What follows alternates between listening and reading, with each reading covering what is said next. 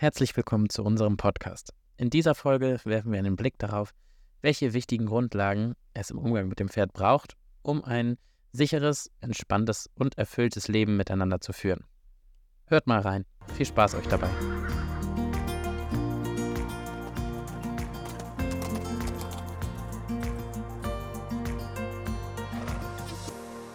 Herzlich willkommen im Pferdeland, Hallo. eurem fröhlichen Pferdepodcast. Ja, besonders fröhlich heute wieder unterwegs. Alle sind guter Dinge, zum Glück. Nach wie vor. Die Pferde haben sich ja gut eingelebt. Lucia und Alfana sind gute Freunde, würde ich schon fast sagen.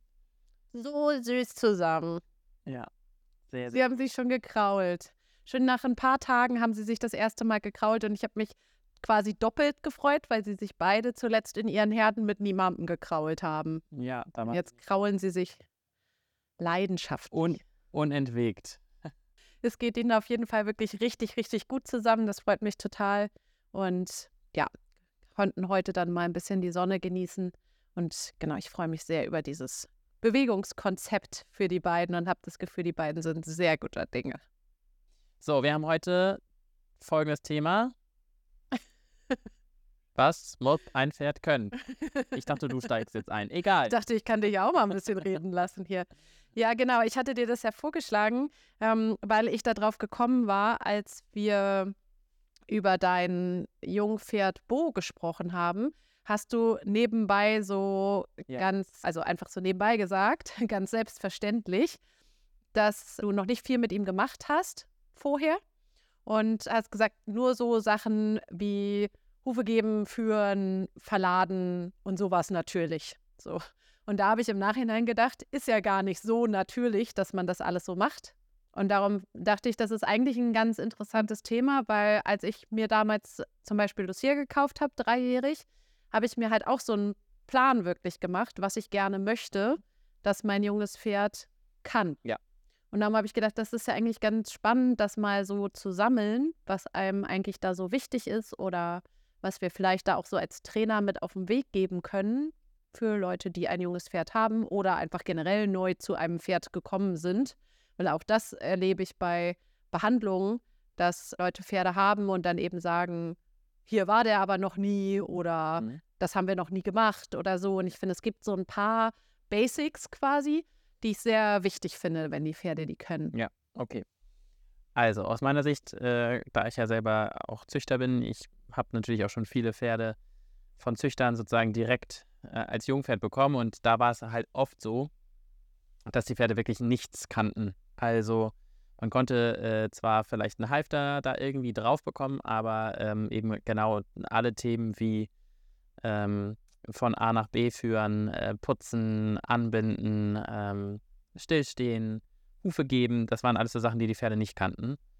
Und da muss ich sagen, das war für mich persönlich irgendwie äh, immer ganz klar und ganz wichtig, dass die Pferde das von Anfang an gleich mit lernen sollten. Und ähm, jetzt hatte ich immer das Glück oder die, die Voraussetzung so, dass wir ähm, eigentlich die Fohlen, ähm, wenn sie dann eben geboren sind, in der ersten Zeit ähm, und gerade so die ersten zehn Tage oder sowas, dann noch immer mit den Stuten sozusagen nachts in einer Box hatten.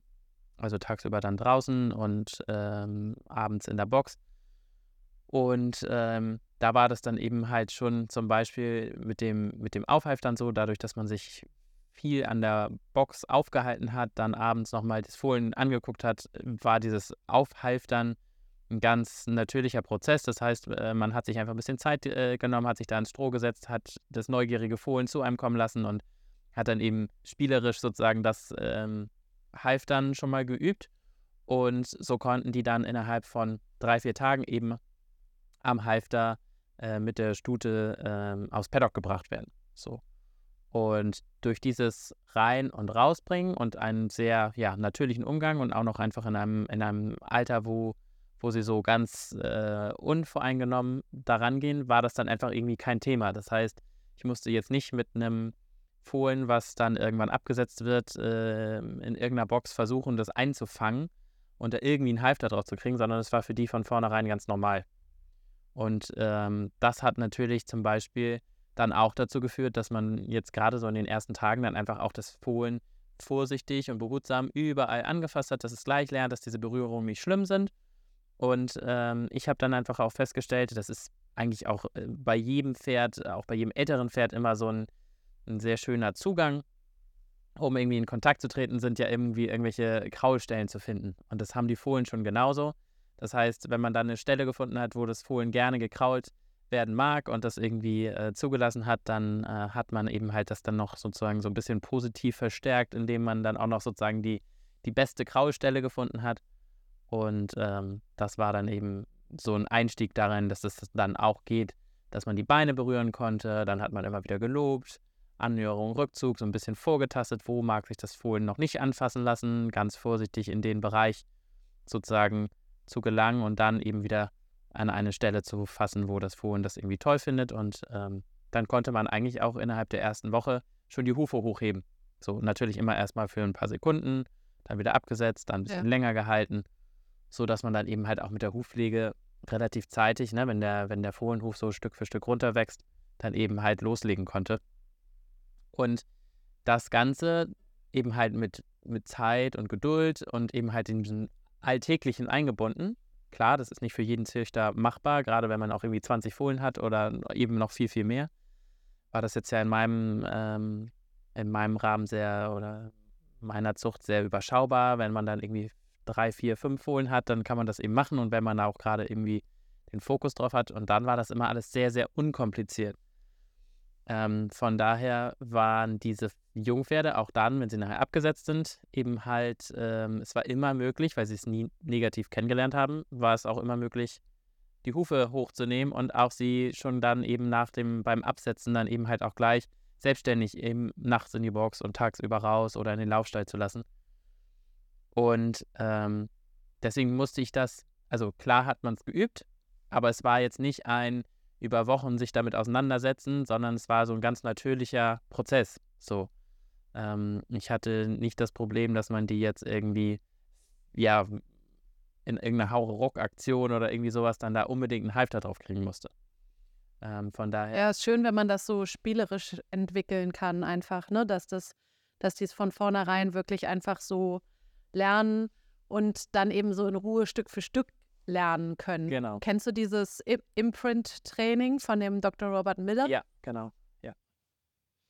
Ähm, der war damals äh, an der Akademie, wo ich gelernt habe. Da war der auch als Dozent bei uns und hat uns das dann gezeigt. Und das ist ja so eine richtig krasse Variante davon. Mhm. Also der ist ja quasi, also weiß ich nicht, ob sich dann mit der Zeit irgendwie die Meinung auch nochmal geändert hat, aber seine ursprüngliche Idee sozusagen ist, dass, also das Pferd äh, oder das Fohlen ist quasi gerade auf die Welt gekommen und dann konfrontierst du es mit allem, was geht. Ja. Also im Prinzip äh, steckst du erstmal deinen Finger in jede Körperöffnung, die es hat, damit es das kennt. Dann, die haben halt wirklich alles irgendwie mit Föhn und mit dem und mit dem, also dass der quasi alles kennt, Rufe hoch, das, das, das.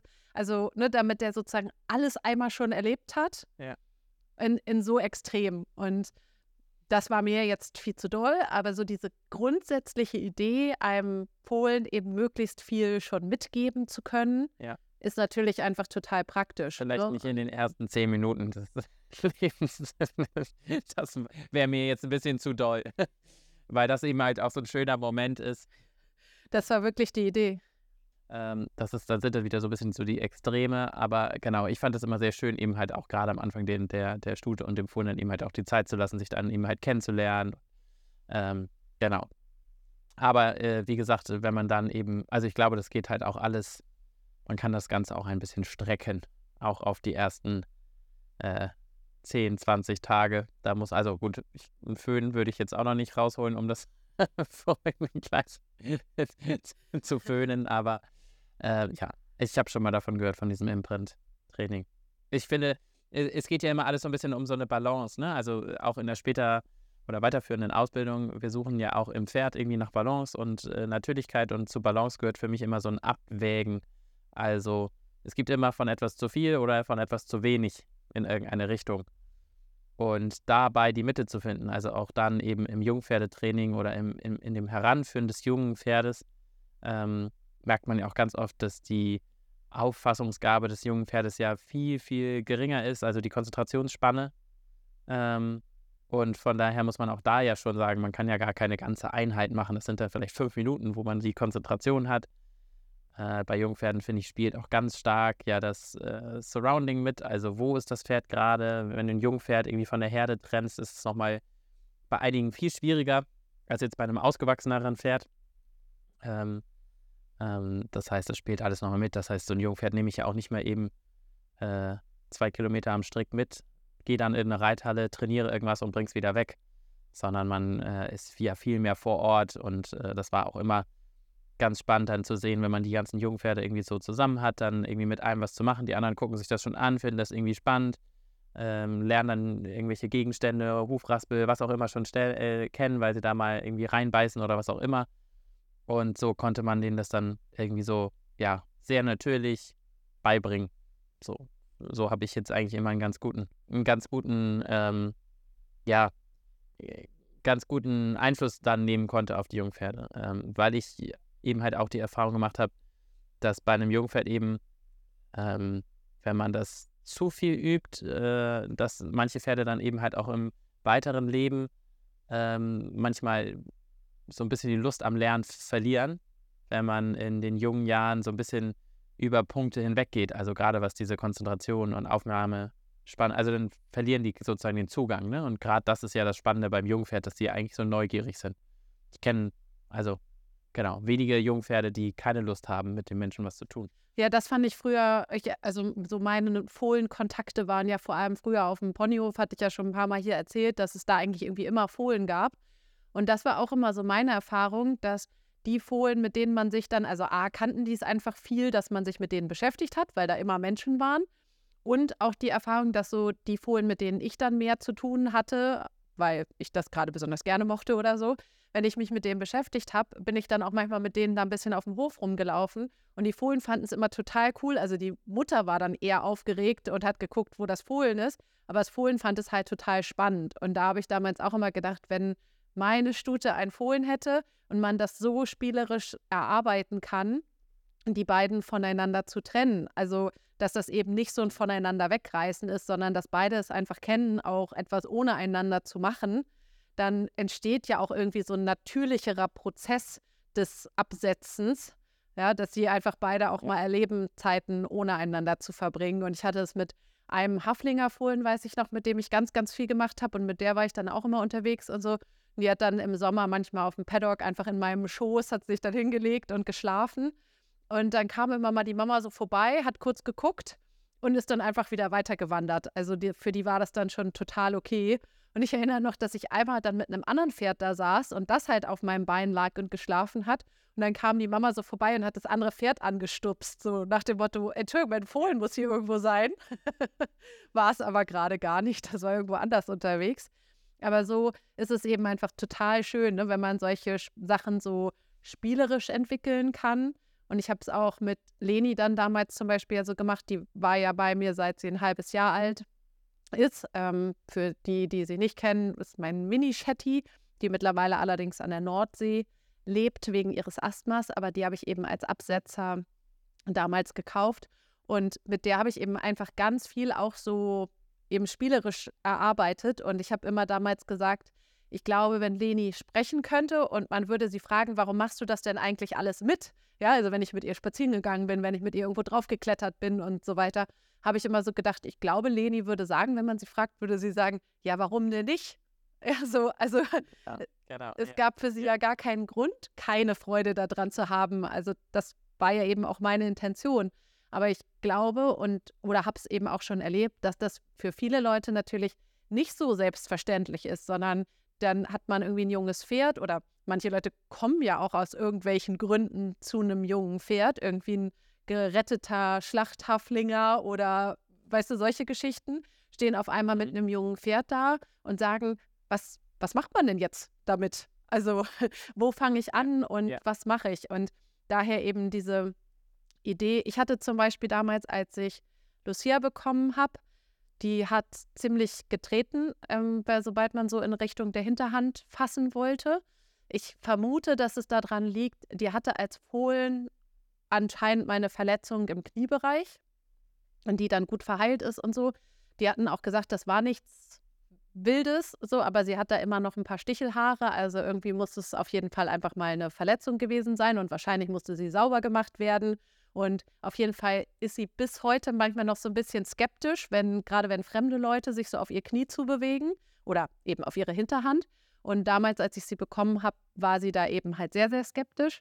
Und dann war für mich das eine, dieses, natürlich, man muss sie überall anfassen können, weil ich eben so dachte, also zum einen natürlich möchte ich mein Pferd einfach anfassen können, aber wenn jetzt morgen irgendwas ist und es kommt der Tierarzt, muss der sie ja überall anfassen können. Also und als ich sie gekauft habe, hatte ich eben eine Ankaufsuntersuchung machen lassen und da war zum Beispiel eine Beugeprobe hinten nicht möglich, weil sie getreten hat, sobald da jemand hinfassen wollte. Da habe ich eben gedacht, wie gesagt, wenn jetzt morgen der Tierarzt kommen muss, dann muss das Pferd sich überall anfassen lassen. Und das nächste, was ich mit ihr geübt habe, auch wirklich ganz, ganz zeitnah, ist, dass sie neben mir trabt. Und da bin ich immer erstaunt, wie viele Pferde das nicht kennen. Ja. Das ist, äh, genau, es ist äh, einmal etwas, was viele Leute nicht machen, äh, also das zu üben. Und ähm, es wird auch nicht so unbedingt als Notwendigkeit gesehen. Ähm, ich glaube, vorab könnte man natürlich sagen, jetzt bei, wahrscheinlich wirst du auch sagen, bei dem, bei dem Rufegeben-Thema, ähm, es ist manchmal so ein bisschen schwierig, wenn man Dinge halt übt. Eben, man weiß, morgen kommt der Tierarzt und dann fange ich halt heute erst an. So, weil ich finde zum Beispiel, ich habe ja jetzt ähm, meinen Hengst Dante ja zehnjährig bekommen und sicherlich war der auch schon mal beim Schmied, aber der war extrem empfindlich an den Hinterbeinen halt eben auch und einen zehnjährigen Hengst dann an den Hinterbeinen, der dann auch noch tritt. Ähm, das macht Spaß. Das macht dann besonders viel Spaß. Ähm, und ich wusste, ja, ich muss ihn da jetzt ja anfassen können. Aber für mich war auch gleich klar, also das ist natürlich das, was man dann über die Jahre ja auch an, an Erfahrung sammelt. Ähm, ihr müsst es nicht am ersten Tag schaffen, das Bein festzuhalten und die Hufe auszukratzen. Das heißt, auch da sich Zeit zu ja. nehmen.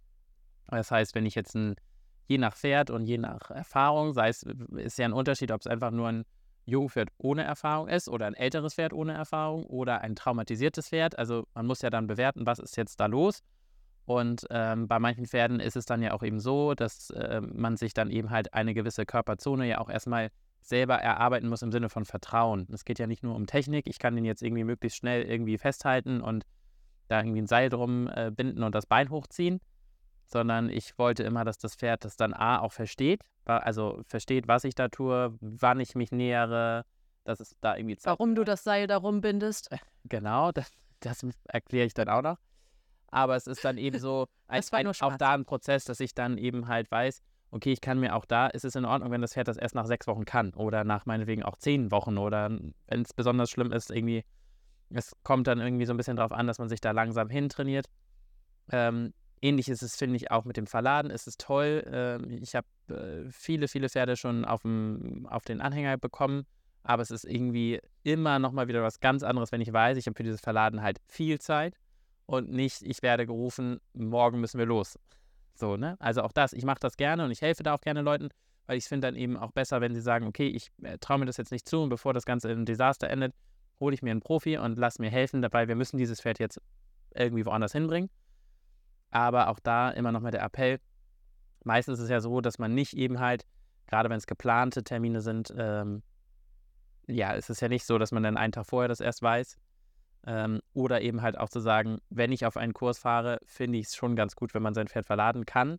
Ähm, weil es bringt ja auch nichts. Hin komme ich noch, aber am Kursort brauche ich fünf Stunden, um wieder nach Hause zu kommen. Also ist für alle dann stressig. Eben für den, der den Kurs arrangiert, für die Stallbesitzer dort, für denjenigen, der den Kurs gibt äh, weil man sich immer auch ein Stück weit verantwortlicher auch fühlt. Und wenn ich weiß, ähm, da möchte jetzt jemand wieder nach Hause an so einem Sonntag nach so einem Kurs, ähm, dann ist es schon irgendwie auch gut, wenn man sowas vorher geübt hat. Oder man sagt, okay, dann lass uns dieses Wochenende an dem, äh, an diesem Verhalten arbeiten, dann kann man das ja auch nochmal vorbereiten. Genau. Gibt es ja, denn so absolut. Sachen, wo du sagst, äh, das ist das äh, Grundrepertoire, was, wo du sagst, das sind die, weiß nicht, fünf Dinge, die jedes Pferd können muss. Ja, also wie gesagt, mir war zum Beispiel halt dieses Traben an der Hand super wichtig und das, das fällt mir halt bei Behandlungen häufig auf, dass viele Pferde das nicht kennen. Und äh, das, das finde ich ist halt so ein, das ist so leicht geübt. Also, weil ich hatte zum Beispiel damals, als ich Lucia hatte, also auch noch viele Jahre, hatte ich keinen eigenen Hänger, um jetzt mal eben irgendwie was üben zu können wie jetzt Verladen. Also ich habe dann Verladen geübt, sobald ich irgendwo einen Hänger hatte, aber ich hätte jetzt nicht an Tag 1 sagen können, heute üben wir Verladen, weil da hatte ich gar keinen Hänger. Ja? Aber ich habe ja, eben geguckt, was sind für mich die Sachen, die umsetzbar sind. Und da war für mich eben, wie gesagt, wichtig, das Pferd muss sich überall anfassen lassen, mhm. falls irgendwas ist. Das Pferd muss mit mir an der Hand vortraben können, können, falls irgendetwas ist. Und im Idealfall muss ich es eben auch an der Longe vorstellen können. Also eben wirklich so, so diese Tierarzt-Varianten. Und mhm. zum überall anfassen können gehört natürlich auch die Ohren anfassen können, die an die Augen rankommen können und so. Also ne, eben ja. klar, Hufe, Hufe geben und so ist natürlich äh, immer so der Klassiker. Aber auch an die anderen Körperteile muss man halt ran können, ja. wenn, wenn irgendwie was ist. Also das ist für mich wirklich so diese absolute Basis, dass mein Pferd einfach mit mir geht und steht und sich überall anfassen lässt. Also Gas, Bremse und überall Berührung. Ja, das ist dann so das nächste. Und eben genau dann fürs ganze weitere Handling natürlich auch äh, gehen und stehen. Also ich sage immer gerne so im Training, wenn der LKW kommt, reicht ein bisschen anhalten eben nicht. Ja, also ähm, genau. das muss halt einfach so. funktionieren dass es dafür entweder ein Signal gibt oder eine Geste oder was auch immer, ähm, dass, das Pferd, dass das bei dem Pferd einfach total verinnerlicht ist, darauf zu reagieren. Also eben wirklich so diese Sicherheitsaspekte. Und ich finde immer, dann kann man sich ganz viel erlauben. Also Lucia zum Beispiel darf beim Spazierengehen auch mal am langen Strick, Strick ein Stück vorgehen oder auch mal ein Stück zurückfallen. Die muss jetzt nicht immer exakt in einer Position neben mir gehen. Aber wenn ich es abfrage, möchte ich schon, dass sie es tut. Ja, also es darf keine grundlegende Diskussion sein. Und das finde ich auch schon beim Jungpferd zum Beispiel. Also es gibt einfach ein paar Sachen, also ein paar Sachen und dazu gehört für mich eben Führen dazu, dass das absolut funktioniert. Und dann gibt es halt noch so ein paar Nettigkeiten. Das hat vor einer Weile noch bei uns im Stall jemand zu mir gesagt, dass sie so eins der wenigen Pferde ist, das immer ihren Kopf ins Halfter steckt. Mhm. Und das ist einfach so, ich finde es halt so praktisch für einen selber und fürs Pferd eben auch so nett. Ja, und ich mache es einfach dann in Kombination irgendwie mit einem Leckerli und genauso mache ich es auch beim Auftrensen mit all meinen Pferden, dass es zum Auftrensen ein Leckerli gibt. So nehmen die Pferde einfach das Gebiss selber. Und das sind, finde ich, so Kleinigkeiten, die es so nett machen. Ja, und es ist vor allen Dingen, äh, ich finde immer, das ist äh, bei ganz vielen Leuten, äh, die, die dann so ein Pferd von einem zum Beispiel entweder dann aus dem Training dann wieder übernommen haben oder ähm, wo man vielleicht mal ein Pferd vermittelt hat, die sind dann immer so erstaunt und sagen, oh, der nimmt das Gebiss ganz freiwillig oder der senkt den Kopf ab, wenn ich das Halfter aufsetzen möchte und sind ganz, ganz erstaunt und fragen ja auch, ähm, wie man das gemacht hat. Und dann sage ich, sowas zum Beispiel ist für mich, also klar, jetzt mache ich das schon ein paar Jahre, aber ich finde, es ist auch etwas, es ist eine reine Fleiß- und äh, Geduldsarbeit äh, und es ist so einfach beizubringen und macht den Alltag so viel angenehmer für alle. Also wie oft ich das schon gesehen habe, dass die Pferde den Kopf hochreißen, dann wird das Gebiss da irgendwie reingeschoben, wo ich mir denke, okay, es wäre doch mal in der Zeit, weil jedes Mal ist das Trennen, Auftrennen irgendwie schwierig oder problematisch und wenn ich so ein Pferd, sagen wir mal jetzt 15 Jahre habe, ja. Dann finde ich das manchmal so schade. Dann denke ich mir, warum, warum fährt man in den Stall und weiß, das Auftrennen und Satteln ist gleich schon eine Katastrophe. Aber, und anhalten lässt es sich auch noch nicht, aber ich gehe jetzt gleich ausreiten. Im Galopp. Im Galopp. So, und das ist eben so etwas, ähm, genau, es sind so viele Dinge, die einfach nur durch so eine ruhige Kontinuität, durch gutes Vorbereiten. Äh, das ist auch etwas, was ich immer wichtig finde. Also wenn ich jetzt ein Pferd putzen möchte, dann äh, vielleicht erst die Putzsachen suchen und gerade bei dem Jungpferd, dass ich jetzt nicht irgendwie das Jungpferd da noch irgendwie stehen lasse alleine und äh, nochmal die ganze Steigasse hochrenne, um meine Sachen zusammensammeln. Also ich finde, auch da gehört es ja dazu, dass man selber sich gut vorbereitet, gut in die Situation reingeht. Ähm, denn ich kann vom Pferd nur etwas verlangen, wenn ich selber eben halt auch alles sozusagen für die Situation tue, dass sie gelingt. Ähm, das ist auch immer nochmal ganz wichtig zu äh, wissen. Ich hatte auch schon viele Momente, wo ich dann vielleicht mal mit einem Jungpferd was üben wollte, merkte, mh, hm, ich bin aber jetzt gerade jetzt irgendwie hier, äh, die, das Umfeld stimmt jetzt nicht oder mein, mein Zeitrahmen, Horizont passt nicht. Dann breche ich das aufs Nötigste runter, versuche ein, zwei kleine äh, Reaktionen zu bekommen. Einen Schritt vorwärts, einen Schritt rückwärts, einen zur Seite und dann höre ich schon wieder auf mit dem Training, weil ich weiß, ich kann es jetzt gerade gar nicht weiterführen in der Intensität oder in dem Zeitrahmen, den ich jetzt bräuchte, um das sinnvoll zu erklären. Und das ist, glaube ich, auch etwas äh, sehr Wichtiges, dass man sich das so ein bisschen ähm, immer wieder vor Augen führt, dass man auch selber Situationen vorbereiten muss. Ja, und auch dieses, was, was du sagst mit dem Trensen. Ich habe das mal bei einem Trainingspferd erlebt, da war das ganz normal, dass man, also dass vorher zum Trensen ein Hocker oder so dazu genommen wurde, weil eben dieses Pferd immer den Kopf so hochgerissen hat, dass man eben einen Hocker brauchte, um da ranzukommen. Und mhm. als ich das dann hinterfragt habe, war die Besitzerin ganz erstaunt, dass, also, ja, ist so. So. Und ja, die wusste ja. es nun, nun einfach nicht anders, nicht besser. Und das ließ sich auch ganz schnell auflösen, als wir das dann geübt haben. Aber es ist eben manchmal, wenn man die andere Idee nicht hat. Also, und darum wollte ich das eben so gerne nochmal thematisieren, weil du es halt in dieser einen Folge eben genauso selbstverständlich gesagt ja. hast. Ganz viele Sachen, die uns eben selbstverständlich erscheinen, sind für viele Leute eben nicht selbstverständlich. Und darum eben nochmal diese Idee, dass einfach, wenn, wie ich es schon mal gesagt habe, in, in der Trainingsfolge mit den Heulageballen, wenn da jetzt heute Heulageballen stehen und dein Pferd nicht dran vorbeigehen will, dann hast du ja dein Trainingsziel für heute. Ja, und genauso, wenn das Pferd sich nicht trensen lässt, genau das, was du halt sagst, ja, also ich, irgendwie kriege ich da eine Trense drauf, irgendwie kriege ich da einen Sattel drauf und dann will ich aber gleich irgendwie eine schön harmonische Reitstunde haben. Und das Gleiche mit dem Aufsteigen wenn ich mein Pferd, also ist für mich halt eine Grundbedingung, dass ich mal, dass ich in Ruhe auf mein Pferd aufsteigen kann.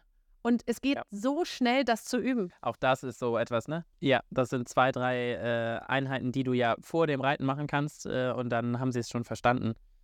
Ähm, genau, also ich, ich bin da äh, tatsächlich so, dass ich äh, finde, dass ein Jungpferd ähm, sowas wie, genau, Hufe geben, sich führen lassen und so weiter. Das ist für mich sozusagen eine, eine Grundvoraussetzung überhaupt.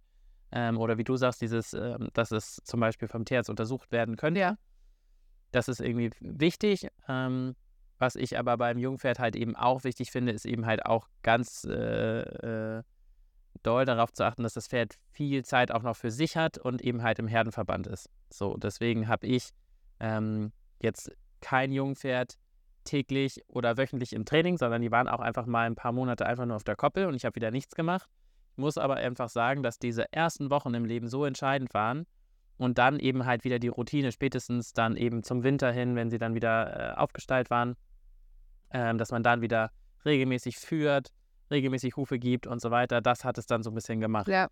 Ähm, wo ich manchmal, äh, wo, oder wo man aufpassen muss, ähm, was ich oft erlebt habe, waren Jungpferde, die zu früh in den normalen Stallalltag geholt worden sind, sprich nicht ganz im Herdenverband waren. Entweder Stuten, die mit anderen älteren Stuten zusammenstanden, also jungen Stuten, ähm, oder nie so richtig abgesetzt waren, irgendwie immer noch mit der Mutterstute zusammen, einfach nur ein Herdenverband von zwei, drei Pferden ähm, oder junge Wallache, die dann eben äh, nicht so richtig spielen konnten, wo man dann so richtig gemerkt hat, dass denen das so ein bisschen gefühlt hat, äh, gefehlt hat, weil sie entweder zu viel mit ihnen gemacht worden ist, sind, sodass sie dann schon Ablehnung gegenüber Training hatten.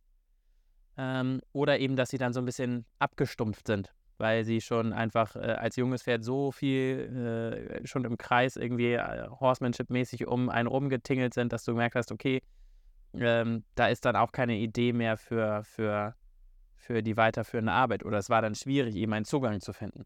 Ich finde, auch da ist es immer wichtig zu sagen, dass man jetzt auch mit einem Jungpferd nicht unbedingt jeden Tag üben muss, sondern dass es auch mal wichtig ist, das mal zwei, drei Monate nicht anzufassen. So.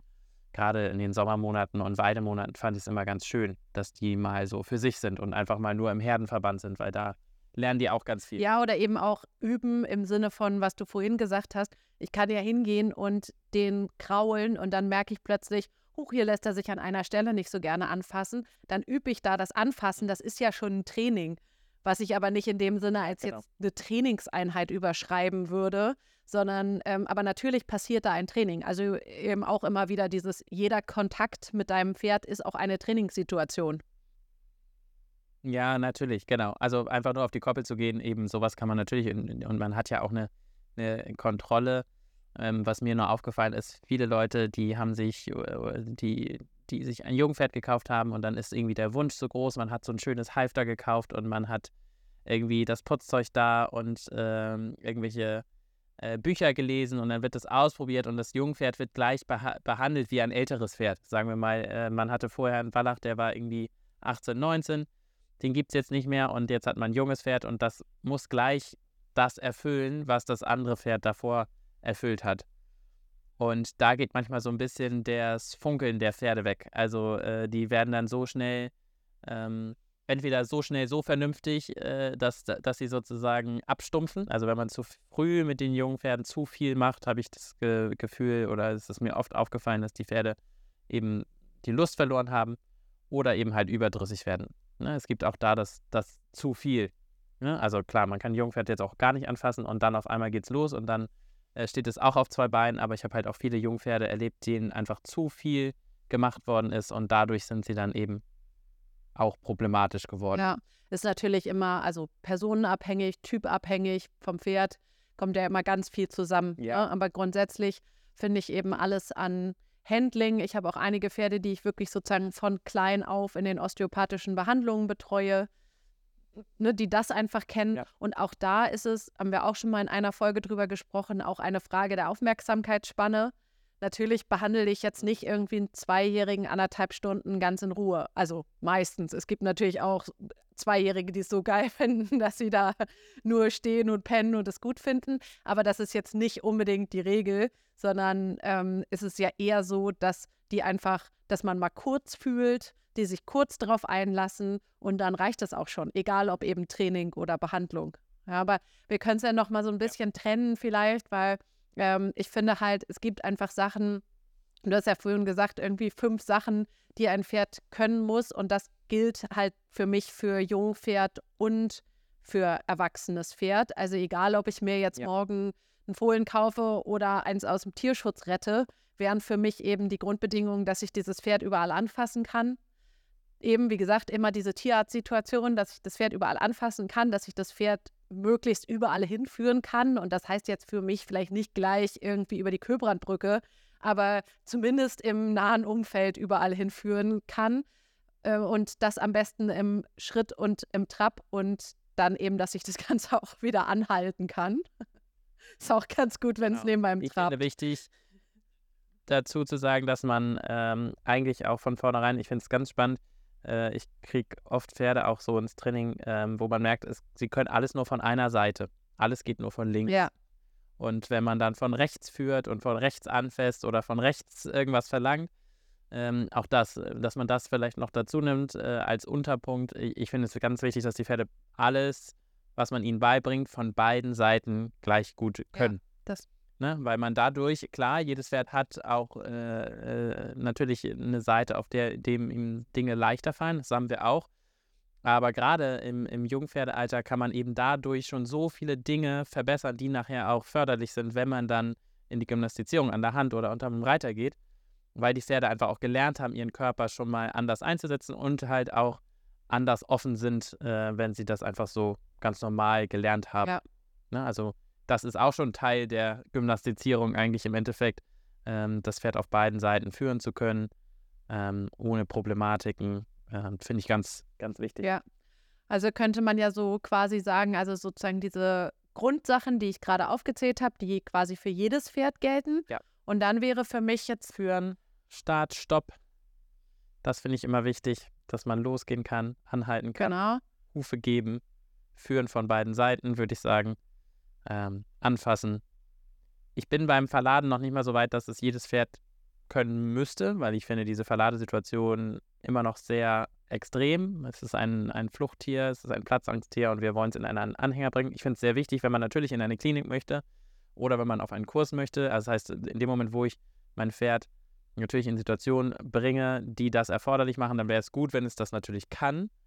Ähm, aber ähm, ich finde, das sollte nicht beim Jungpferd an allererster Stelle stehen. Damit kann man sich auch noch ein bisschen Zeit lassen. Also das darf dann gerne so mit der Zeit. Es muss jetzt nicht ein, ein jedes Pferd äh, schon im Alter von sechs Monaten routiniert am Str hängenden Strick in den Anhänger wackeln. Ja, aber also eben darum, diese anderen aufgezählten Sachen im Prinzip sozusagen so die absolute Basis, die finde ich wirklich jedes Pferd können muss. Mhm. Und dann kommt Verladen natürlich so zeitnah wie möglich dazu. weil eben auch dabei weiß man ja nie, ja. wann ein Pferd sich verletzt oder so. Ich habe zum Beispiel mit Leni es damals so gemacht, die war ja nun so praktisch klein und handlich. Die habe ich einfach vorher immer, also ich habe immer das hochgehoben. Genau, die habe ich einfach überall hochgehoben und reingesetzt. Nee, aber ich habe mit ihr immer geübt, äh, auf Sachen drauf zu klettern und hatte immer als Signal einfach Hopp. Ja. Und wir hatten da vor dem Hof so große Steine und dann habe ich eben mit ihr geübt, da aufzusteigen. Und irgendwann stand dann gerade ein offener Hänger auf dem Hof und da war ein Heuballen drin. Und dann habe ich einfach auch Hopp gesagt und dann ist sie einfach da eingestiegen. Also es war für sie ganz normal. Und ja. mit Leni war es natürlich doppelt praktisch, weil mit der konnte ich ja dann auf der Rampe einfach Kreise gehen und in den Hänger und wieder raus. Die kann sich ja im Hänger fünfmal umdrehen. Das ist ja so ein Tanzsaal für sie. Ja. Aber das eben so, das hat mir halt mit meinen Pferden, die ich dann eben, ja, also wo ich einfach auch wusste, ich habe da jetzt einfach Zeit, das so zu machen, wie ich will, so Spaß gemacht, alles so spielerisch zu entwickeln. Ne, und dann mit Lucia zum Beispiel, ja. da hatte ich eben, wie gesagt, nicht immer einen Hänger zur Verfügung habe aber dann jede Chance genutzt, wenn irgendwo ein Hänger war. Also wenn ich jetzt wusste, irgendjemand aus dem Stall möchte irgendwo hinfahren, hängt schon an, habe ich gefragt, darf ich in der Zeit, in der du jetzt noch dein Pferd fertig machst, da ein bisschen an deinem Hänger üben. Oder ich finde, selbst wenn man keine Option eines Hängers hat, kann man zum Beispiel üben, durch engere Durchgänge zu gehen. Das ist zum Beispiel was, was ich in meiner Klinikzeit ähm, gelernt habe oder immer wieder erlebt habe, dass die Pferde, die schon nicht auf den Hänger gehen, also die haben eine Kolik, sollen in die Klinik gefahren werden, gehen nicht auf den Hänger, die gehen natürlich anschließend auch nicht in den Untersuchungsstand. Also da hat man den ganzen Spaß dann nochmal. Also das heißt, wenn mein Pferd eben schon mal durch den Untersuchungsstand geht und sowas kann man sich ja wirklich relativ simpel bauen auf jedem Reitplatz. Also jetzt kein Untersuchungsstand, aber einen engen Durchgang, ohne dass die Pferde sich daran verletzen können, möchte ich gerne noch dazu sagen aber eben eine Gasse und ne, dass man die Pferde da Schritt für Schritt durchführen kann, kann man mit Flatterband und mit allem Möglichen ja üben. Und ich habe es dann damals in der Klinik so gemacht, dass ich mir die Pferde in meiner Mittagspause geschnappt habe und dann an diesem Untersuchungsstand geübt habe. Und die sind dann halt auch hinterher viel besser auf den Hänger gegangen, natürlich, weil sie eben schon da nicht mehr das Problem mit der Enge hatten.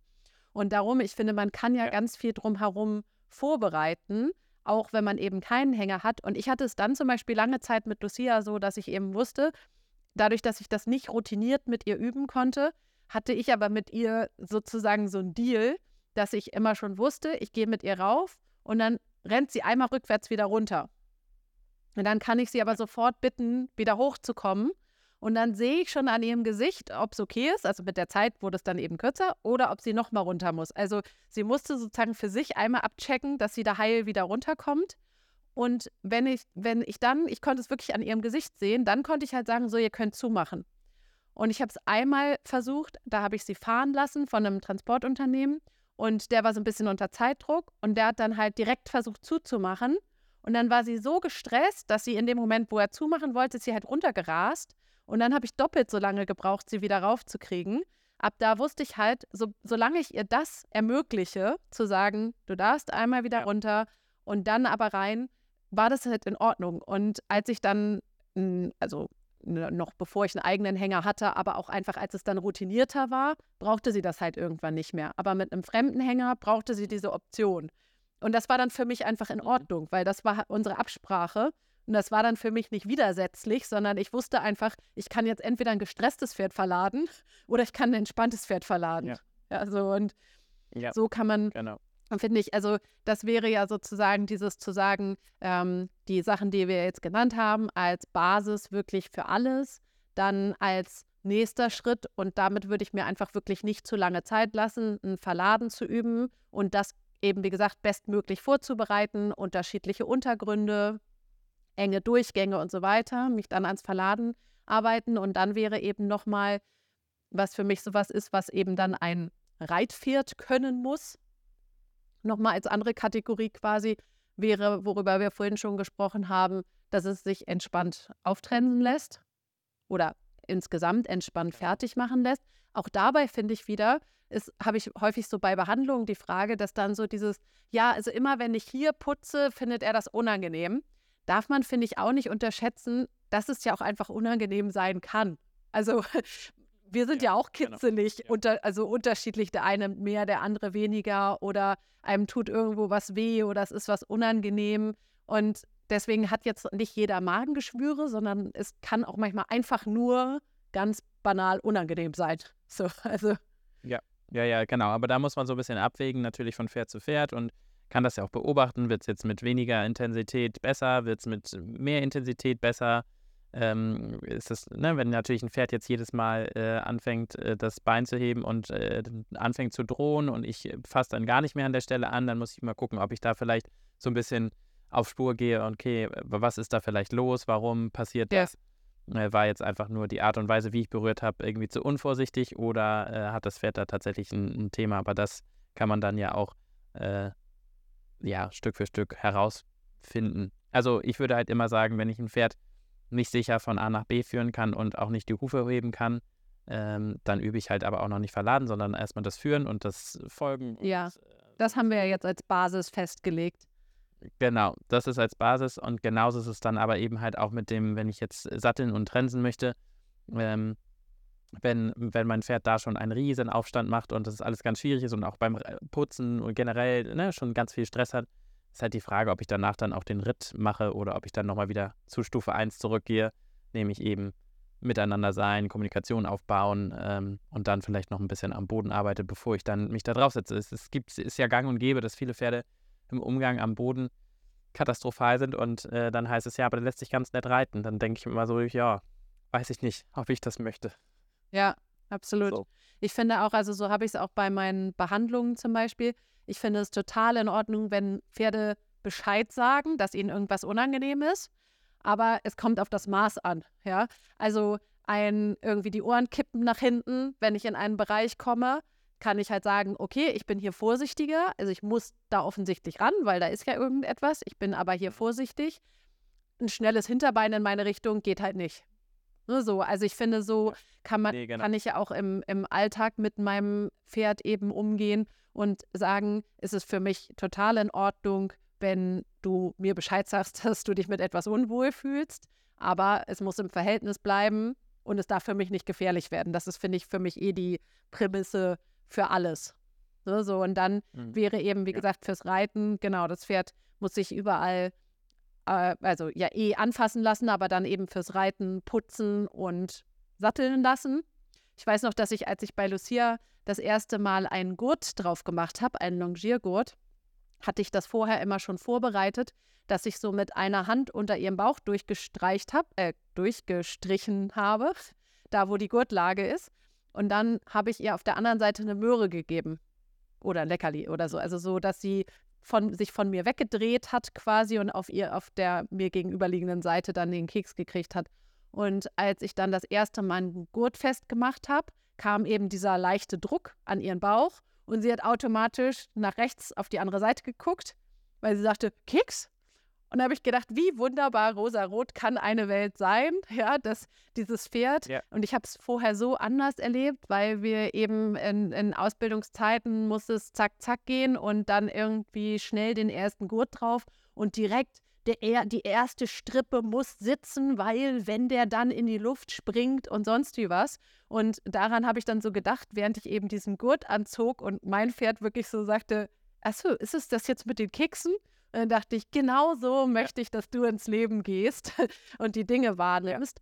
Und das ist, finde ich, halt diese tolle Chance, ne? dass man eben halt sagt, ich möchte gerne nicht eine Einheit damit beginnen, dass ich meinem Pferd irgendwie meinen Finger ins Maul zwänge, damit es sein Maul aufmacht ja. und ich dann das Gebiss hinterher schiebe, sondern ich halte ihr die Trense hin und sie nimmt sie. Und wenn sie gerade noch mit irgendwas beschäftigt ist, dann guckt sie gerade woanders hin, dann warte ich und wenn sie bei mir ist, nimmt sie das Gebiss. Oder wenn sie gerade noch das Maul voll hat, weil sie gerade noch Heu gefressen hat oder so, dann kaut sie natürlich erstmal auf und dann nimmt sie in Ruhe das Gebiss. Ja.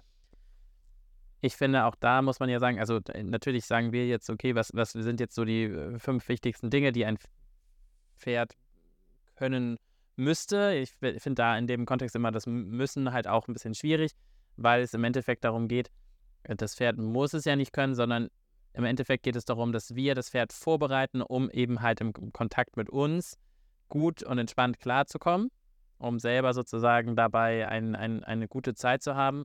Und ähm, dass es ja auch um den Respekt gegenüber dem Tier geht, dass man sagt, okay, ich möchte auch nicht meinem Pferd äh, das Gebiss an die Zähne äh, donnern, wenn ich das da auftrense. Und äh, also genau. Ja. ich finde, es ist halt ein, äh, es ist unser Zugang auf das, auf das Tier, dass wir das bestmöglich versuchen zu erklären, vorzubereiten, fair äh, ablaufen lassen, dass es eben halt Zeit hat, diese Dinge zu verstehen, ähm, dass wir das dem Pferd äh, näher bringen und im Endeffekt das da ja für uns beide angenehmer machen. Absolut, so, ja. Ich bin nach wie vor jeden Tag sehr dankbar, dass diese großartigen Tiere das alles äh, so mitmachen und äh, unsere unsere Stimmung äh, so aufnehmen und ähm, ja, das alles mit sich so machen lassen, äh, ist es nicht, ich finde, es ist nach wie vor, auch wenn es mit einem Pferd geht, ist es nicht selbstverständlich sozusagen. Ne? Und deswegen hat es auch damit zu tun, dass das Pferd diese, dass man ihm das beibringt, da ähm, hat auch einfach mit äh, dem Respekt äh, von uns sozusagen dem Pferd gegenüber. Ja, absolut. Ich möchte ja auch nicht mein Pferd ins Gelände bringen und äh, das Pferd in eine gefährliche Situation bringen. Deswegen übe ich ja auch. So, ne? Also es ist meine Verantwortung ja auch dem Tier gegenüber, es nur in Situationen zu bringen, äh, die das Pferd handeln kann. Dann und ich und auch. Wir sind eben der strategisch denkende Part dabei. Das heißt, ne, wir, wir ja. sind eben die, die die Entscheidungen treffen können und das Pferd eben im Zweifelsfalle als Fluchttier eben wird da nicht strategisch drüber nachdenken, sondern sich entweder an ja. uns orientieren ja. oder eben nicht. Mir fällt gerade ähm, ja. Äh, vielleicht noch so zum Abschluss fällt mir gerade ein, dass ich früher so als Kind oder Jugendliche habe ich immer gedacht, bei uns bei Mali machen wir ja sehr viel Boden- und Freiarbeit und so mit den Pferden. Und dann habe ich immer so gedacht, oh, wenn ich mal ein eigenes Pferd habe, dann möchte ich das so freistehend putzen und satteln können.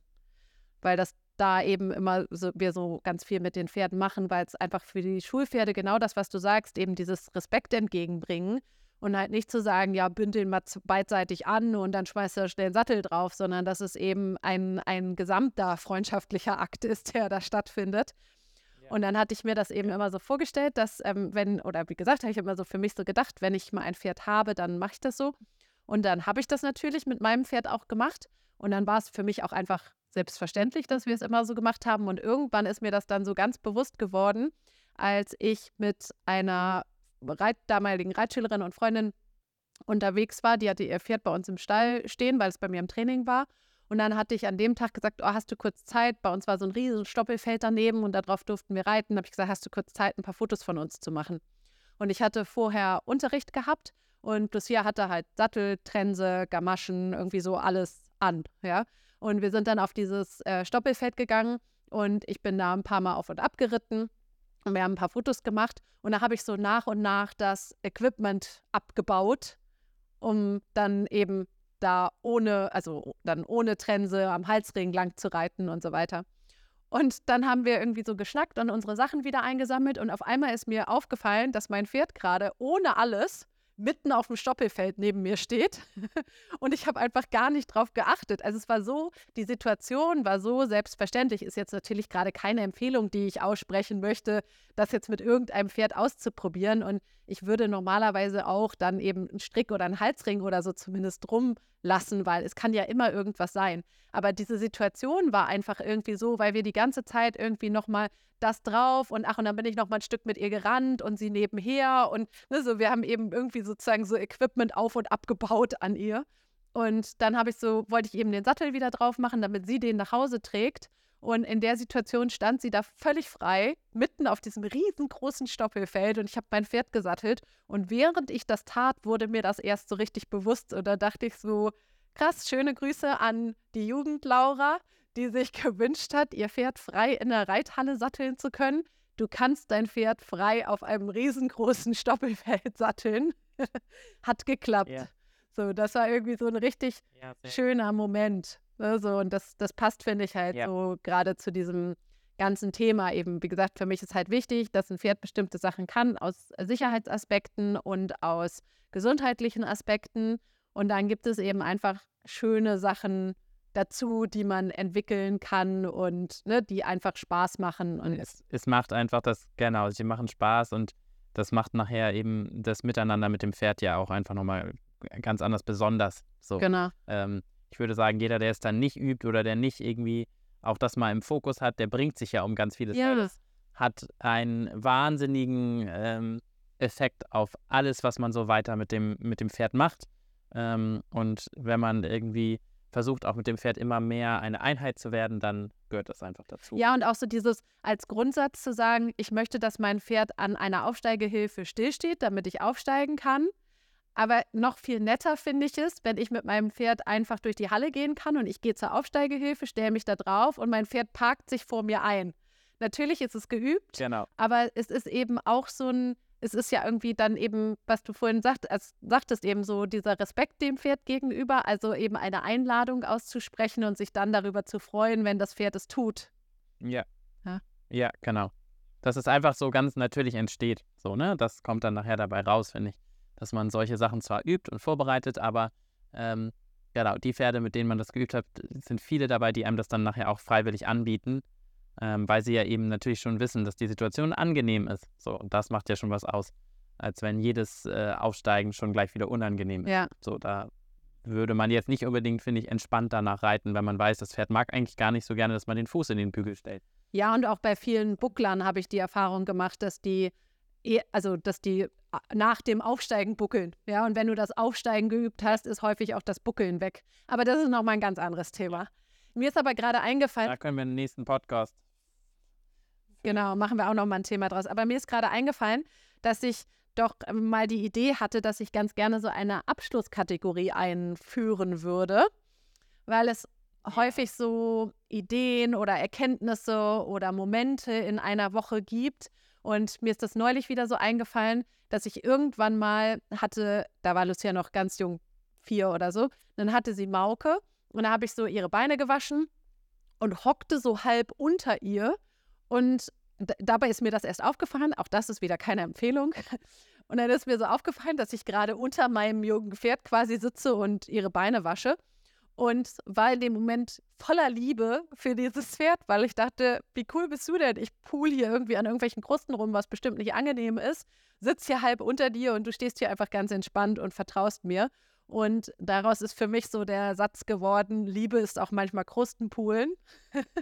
das habe ich seitdem so mitgenommen.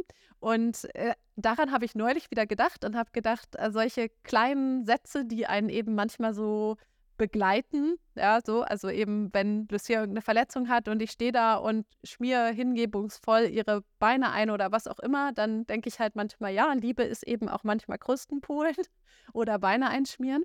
Und jetzt habe ich äh, gerade gedacht, dieses, äh, was ich gerade gesagt habe in Bezug auf die Aufsteigehilfe, dieses möchte ich als quasi Idee dieses Podcasts und damit oder dieser Folge und damit vielleicht an die Zuhörerinnen so als Idee für die Woche mitgeben, für den Umgang mit dem Pferd, dieses Einladungen aussprechen und gucken, was man so an Antwort bekommt. Und das können ja die kleinsten Situationen sein. Ne? Also eine Begrüßung, ein an die Box gehen und sagen, ich bin da und dann eben mal gucken, was passiert oder an den Paddock gehen. Passiert, ja.